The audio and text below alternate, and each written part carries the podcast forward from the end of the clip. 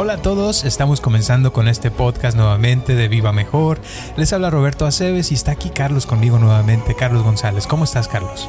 Ah, estoy muy bien. Estoy pensando en esas preguntas que nos hicieron de autoimagen, ¿verdad? Sí, ya bastante gente escuchó el podcast de la semana pasada y nos estuvieron preguntando que qué es la autoimagen y cómo se cambia, que porque eso sí les llamó mucho la atención. Y pues al día de hoy vamos a hablar de ese tema. Carlos, cuéntanos qué, qué has aprendido. Pues yo sé que ya sé qué es la autoimagen porque tú me lo has enseñado, pero cuéntanos así, explícaselo a la gente que, que nos está escuchando ahorita. Bueno, a, mí cuando yo eh, me enteré de la autoimagen hace muchos, muchos años, ¿verdad?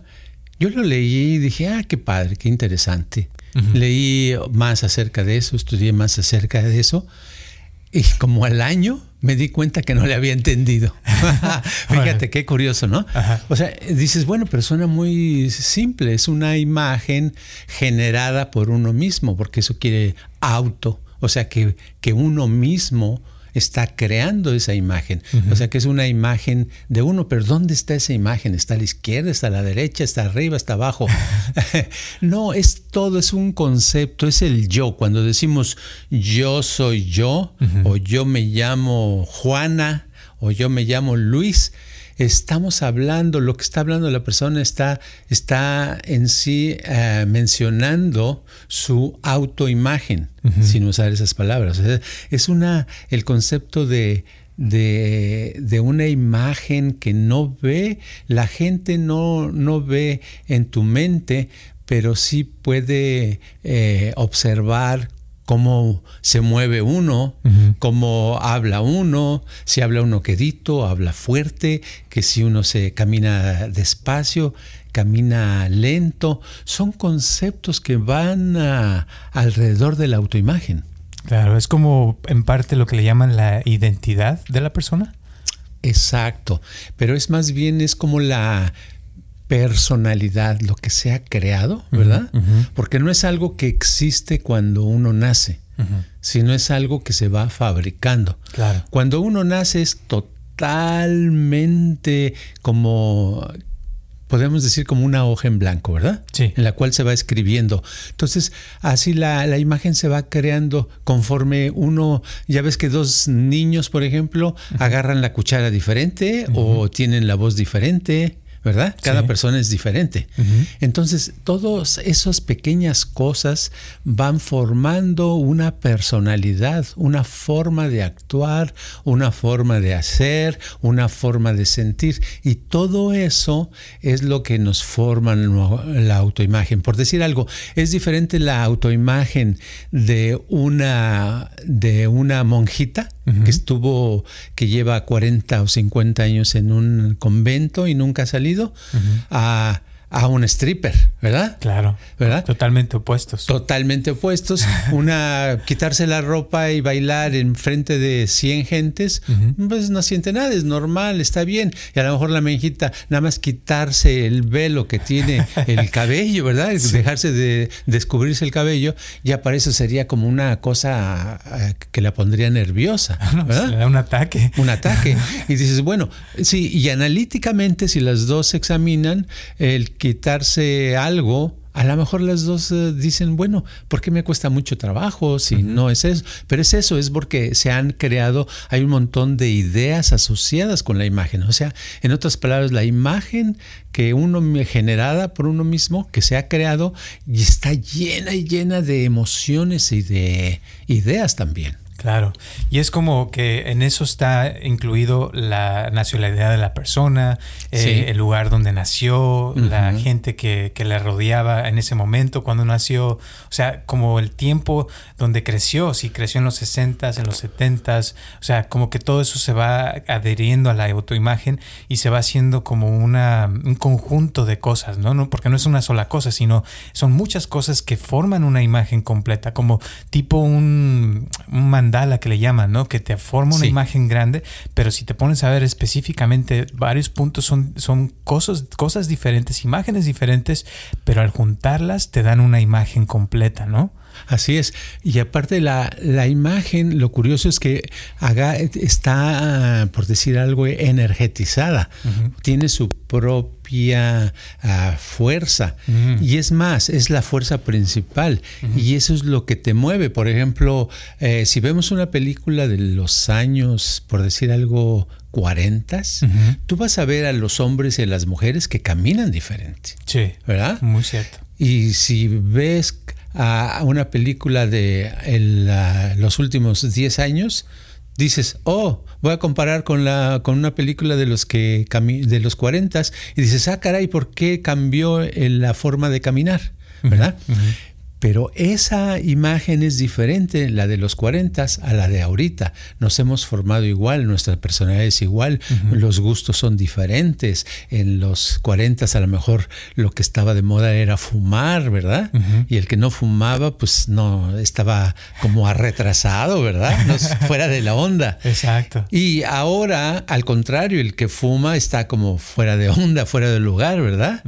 Entonces, todas esas cositas son parte de la imagen que va uno eh, llevando y que te va moviendo, te, te, mueve a hablar de cierta manera, te mueve a actuar de cierta manera, te mueve a pensar de cierta manera. Y eso es lo difícil, los conceptos, agarrar eso, porque uno dice, bueno, esto de la imagen, ¿por qué no me quitan la palabra imagen? La podemos quitar, ¿verdad?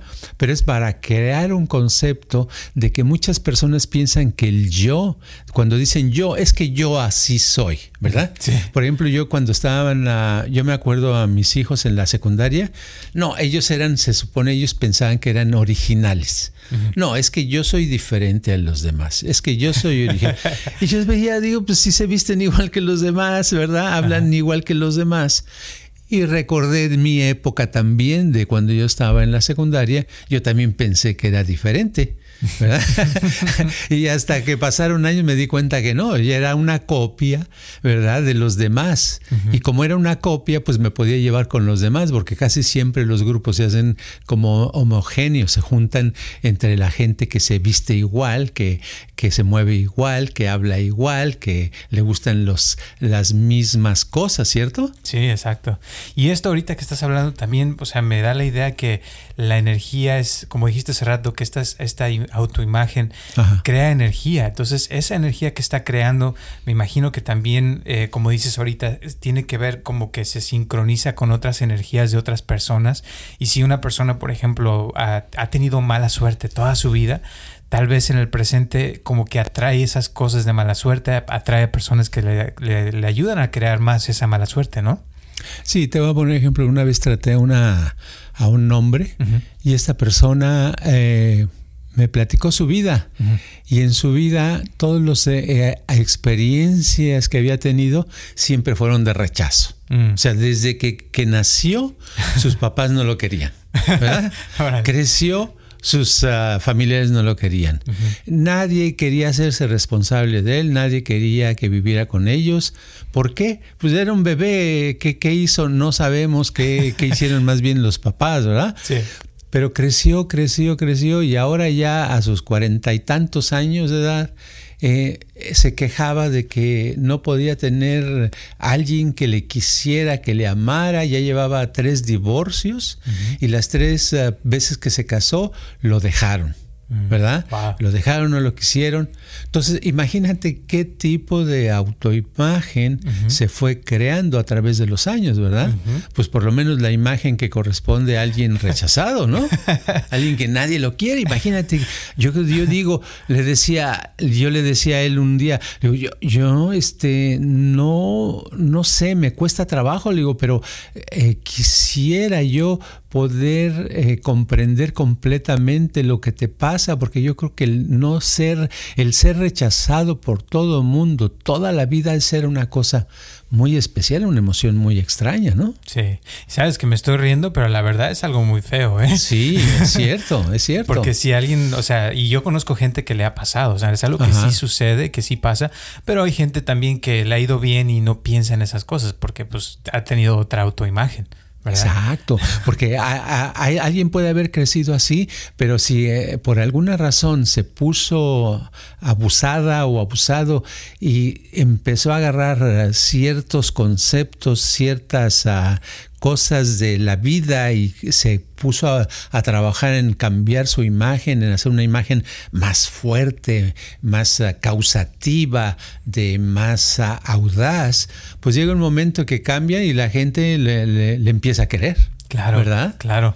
Y eso ahorita que estás diciendo, eh, me imagino también, por ejemplo, a mí me pasó, o sea, que yo nací en México y me vine desde muy chico aquí a Estados Unidos y yo sentí que ese cambio me ayudó a, cambiar muchas cosas de, precisamente de mi autoimagen de, haber crecido en, un país como México y después te vienes acá y te voy a poner un ejemplo. Cuando llegué aquí, o sea, era muy fácil eh, tirar la basura por así en el carro, en el freeway. Sí. Agarraba las bolsas de McDonald's y a la basura. y era normal, pero, pero después de un tiempo te das cuenta que aquí nadie lo hace. Ah, no. y empecé a darme cuenta, dije, chin, este, ¿a poco no se vale hacer eso? O sea, y, y empiezas como a educarte un poquito en ciertas cosas, ¿no? Pues tuviste suerte de que no te dieron un ticket a tus papás. Exacto. sí, fíjate que no ah, es algo, el medio ambiente nos, nos pone retos.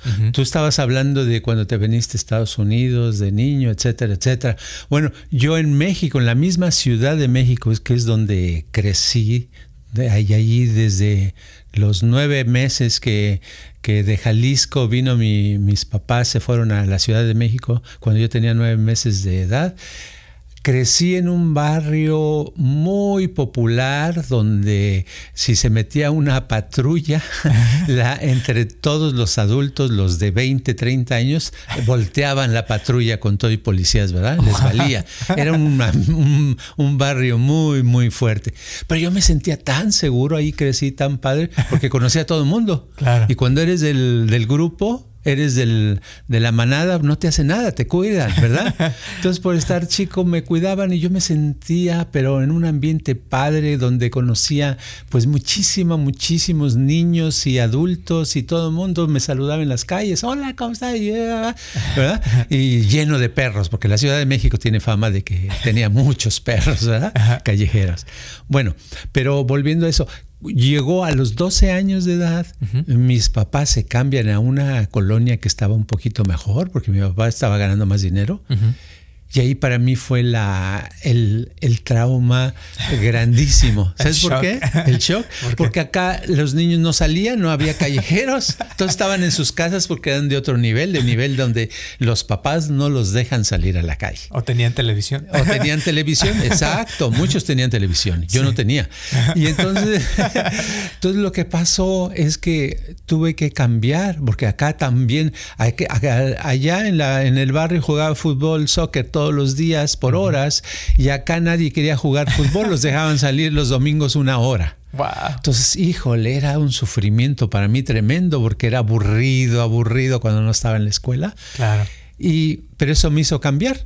Me hizo cambiar en el punto de que me volví más callado, me volví menos amiguero, me, aprendí a vivir solo porque no había con quién. Entonces me refugiaba a veces, después compramos televisión y me refugiaba viendo la televisión.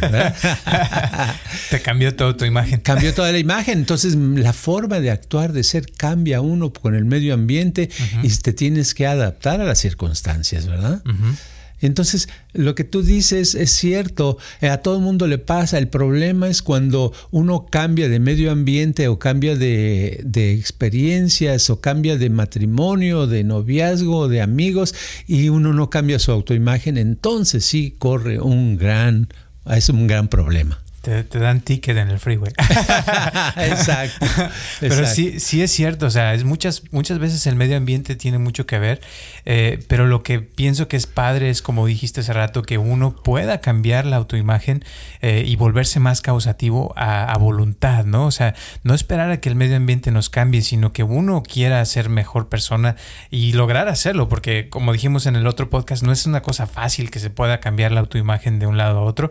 Y una de las preguntas que te iba a decir ahorita es eh, autoimagen, ya habíamos hablado de la palabra auto, que es, que es de, sí mismo, ¿no? Que se genera solo mismo. Entonces, esta autoimagen también me da la idea de que está en automático, o sea, como que es algo que está funcionando solito, que a veces uno ni lo piensa, pero por ejemplo, eh, uno ya siente que, por ejemplo, tú y yo somos de México y cuando escucha uno algo de México, automáticamente uno se siente eh, como atraído a eso porque es lo que uno conoce, ¿no? Y es lo que uno trae en su imagen.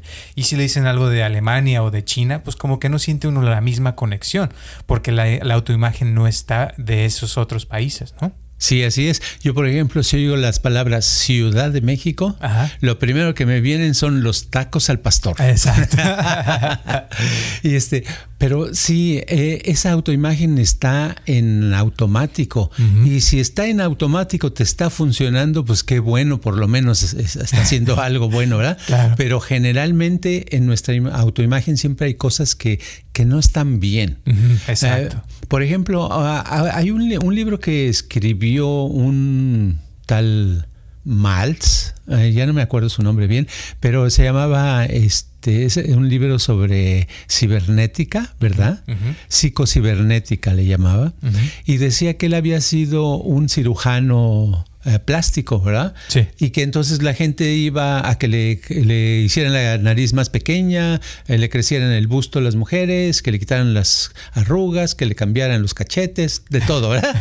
Y dice que hay gente que después de la, de la cirugía, ay, se sentían muy bien, etcétera, etcétera, y aumentaba su confianza, se sentían guapos, se sentían esto, se sentían lo otro, muy bonito pero que había gente que aunque se vieran muy bien físicamente después de la cirugía, estaban igual, estaban con poca confianza, con este, con inseguridad, con que no era nada, con que estaban feos todavía o feas. Y que dice que él descubrió que al, al estarlos, al hablar con ellos, ¿verdad? Yo creo que este médico no les daba cinco minutos de consulta, sino les podía platicar con ellos. Entonces, dice que al estar con ellos descubrió que coincidía los que tenían una autoimagen eh, con problemas, ¿verdad? Con poca inseguridad, etcétera, son los que la operación no les servía de nada. Wow aunque estuvieran, se veían los más guapos o guapas del mundo, seguían igual. Que solamente los que tenían una mejor autoimagen son los que mejoraban con la operación. Qué curioso, ¿verdad? Entonces lo que viene aquí se me hace interesante porque sí he sabido durante la vida muchos casos de gente que logra el éxito, ya sea en los negocios, en el amor, en lo social, y de todos modos se ven infelices, se ven mal, y es porque su autoimagen, cuando hablas con ellos, te das cuenta que está desbaratada. ¿verdad? No ha cambiado. No ha cambiado. Y a la gente puede ser una persona que, que, mejora un poquito en su negocio o en su actividad y tiene un, se siente que, que logra el mundo, es porque su autoimagen está en muy buen estado. Claro. Fíjate, ahorita me acordaste de ese libro, también lo leí hace muchos años y hay un ejemplo donde dice que a una muchacha le operó la nariz porque la tenía muy grande y se seguía sintiendo que tenía la nariz grandotota después de que ya la habían operado. O sea, como que esa autoimagen es algo que puede sentirse como físico, o sea, algo que es así tan fuerte que, como dijiste ahorita, o sea, la persona puede tener mucho dinero y seguir sintiéndose pobre. Puede tener un cuerpazo y todo eso y seguir sintiéndose fea la persona. Sí, sí, yo he conocido lo contrario, también yo he conocido eh, personas, me acuerdo de unas mujeres, por ejemplo, hombres también, pero me acuerdo ahorita de un par de mujeres que en aquella época se veían, eran unas personas, eran un de esas personas con mucho dinamismo, con mucha energía, eh, muy eh, platicadoras, que decían que iban a viajar a tal lado e iban a viajar, y decían que iban a hacer tal cosa y lo hacían. Y estaban siempre en actividad y la pasaban muy bien. Y físicamente sabían que, que eran feas. ¿Verdad? Me recuerdo una que me decía, mira, eh, mira Carlos, yo sé que soy muy fea, ¿verdad? Pero me vale, decía. y se reía y todo el tiempo estaba alegre. Dice, yo puedo hacer lo que quiera, yo puedo lograr ese. dije, padre, te sentías tan a gusto con, con esas mujeres, te sentías tan a gusto porque te transmitían una energía tan bonita, donde descubres que lo más importante es esa energía que viene de la autoimagen, esa energía que se proyecta, que, que ayuda no solamente a la persona, sino a los demás, con su dinamismo, con su extroversión, con su actividad, con su forma de comunicarse. Porque puedes estar con una, con una belleza, ¿verdad? Y parece que estuvieras con un monigote ahí, ¿verdad? De plástico ¿verdad? Que no tiene vida. Entonces, ah, es tan importante la vida, el tener vida, el ser eh, consciente y porque estas personas, te digo, se daban cuenta, no es que estaban imaginando que hoy soy, somos muy bonitas, ¿verdad? Tenemos, por eso tenemos los dientes chuecos, la nariz eh, cuadrada, etcétera, etcétera. No, sabían, pero les valía. Y eso me gusta a mí, que la gente no se fije tanto cómo se ven físicamente, sino que trabajen en sí mismos, en su interior, en ser como personas mejores. Claro. Fíjate que ahorita me acordaste, hace mucho estaba yo en Hollywood y hay una actriz que salió en la película de Selena y es la, es la, actriz que, se, que la mata en la película, ¿no? Y es una señora ya mayor, eh, pero la vi en Hollywood y andaba con un cuate de joven, como de 20 años, que parecía modelo el cuate y dices, ¿cómo es posible que esa mujer ande con alguien así? Pero a ella, la, si la, ya la conocí y la conoces y es así como dices tú, ella le vale, pero se siente que ella puede con quien quiera y, anda con el que quiere. Fíjate. Fíjate. Y eso se, me hace padre porque tienes toda la razón en lo que acabas de decir. Ahora, ¿Cómo puede una persona cambiar su tu imagen? O sea, ¿qué recomiendas? Qué, ¿Qué, pasos puede tomar para que algo suceda en, ese, en esa dirección, digamos? Lo que tiene que hacer, por ejemplo, si es mujer, ¿verdad? Sí. El ah, calcular, agarrar un, un timer y ver cuánto tiempo se tarda en maquillar, en arreglarse todos los días. Desde que se peina, desde que se pone, no sé lo que se ponga, crema o pintarse los labios, etcétera. ¿Ok? Vamos a suponer que fueran 15 minutos. Bueno, usar otros 15 minutos para pintarse espiritualmente, ¿verdad? Para maquillarse eh, su energía, para maquillarse. ¿Cómo sería? Eh, pensando eh, una frase, un mantra, como el, la, tenemos uno, uno de nuestros capítulos de nuestros programas se llama mantras, ¿no? Sí. Bueno, volverlo a escuchar y poner, aplicarlo, ponerse un mantra ahí positivo, donde lo repita por esos 15 minutos, no más del tiempo que le dedica a maquillarse, ¿verdad? Porque, o sea, dedicarle está bien que le siga dedicando al exterior la persona, ¿verdad? Si es hombre, pues muchos hombres se dedican y yo los veo que se peinan y se peinan y se, se despeinan y se vuelven a peinar y ven si les queda la camiseta y se ponen otra playera y se cambian tres veces. No, esta sí combina mejor. O, se rasuran. O se rasuran, ¿verdad? Entonces, ¿cuánto tiempo se tardan? Se tardan 10 minutos, se tardan 5, se tardan 15. Hacer lo mismo, pero hacerlo para sí mismo, para su interior, por medio de, dicen, no sé qué, pero ¿qué me pide? ¿Cómo puedo cambiar la autoimagen? ¿Cómo puedo ayudar? Pues de una manera más fácil, más mecánica, más fácil, sin tener que meterse en complicaciones, es repetir una de nuestras frases de nuestro programa de mantras. Perfecto. Ahora, otra recomendación de mi parte eh, que tú nos has enseñado hace mucho tiempo es, por ejemplo, si eres vendedor y tú este, te ha ido mal en las ventas y no has podido vender o no te está yendo bien, puedes comenzar con vender algo pequeño, ¿no? O sea, en vez de vender algo grande, tener un pequeño éxito. Y si ese éxito no lo has podido lograr, hazlo más pequeño hasta que puedas. Y como a veces nos has dicho, y si no has podido ni siquiera algo pequeño, por lo menos véndete la idea de que sí puedes, ¿verdad? Y tú véndete a ti, aunque sea un dólar, para que puedas tú sentir que ya lograste algo. Entonces, una persona que tiene una autoimagen donde ha fracasado mucho, tiene que cambiarla por medio de pequeños pasos a, al éxito, ¿no? Para que después pueda tener éxitos más grandes, porque ese es el problema de la autoimagen, que se ha ido acumulando el fracaso y llega un punto que se vuelve lo más natural del mundo fracasar. Pero el chiste es cambiar eso, ¿no?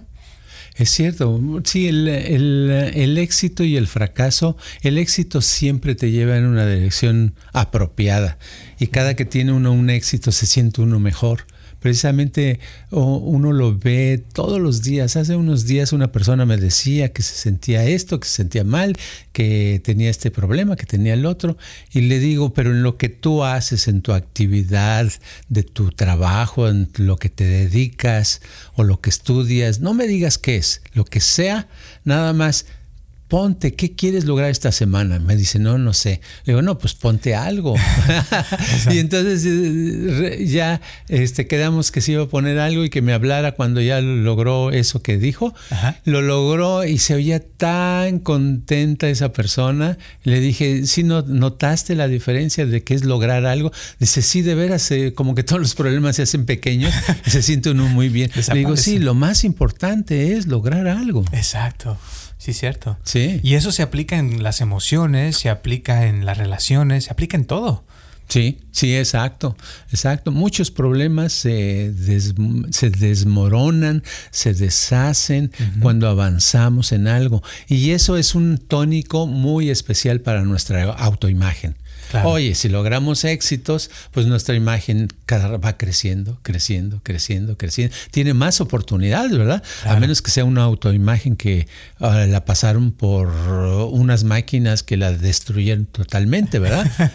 Entonces sucede. sucede, ¿verdad? Se va a llevar más tiempo, pero si no, si es una autoimagen que está más o menos, ¿verdad? Como la mayoría, no están tan mal ni tan bien, sino regular, ¿verdad? Si está así más o menos, sí va a obtener los resultados pronto.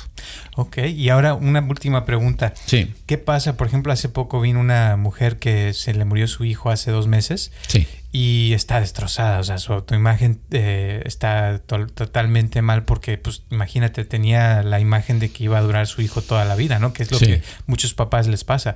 Pero a alguien así, ¿qué le recomendarías para reconstruir su autoimagen o como recuperarse de esta tragedia?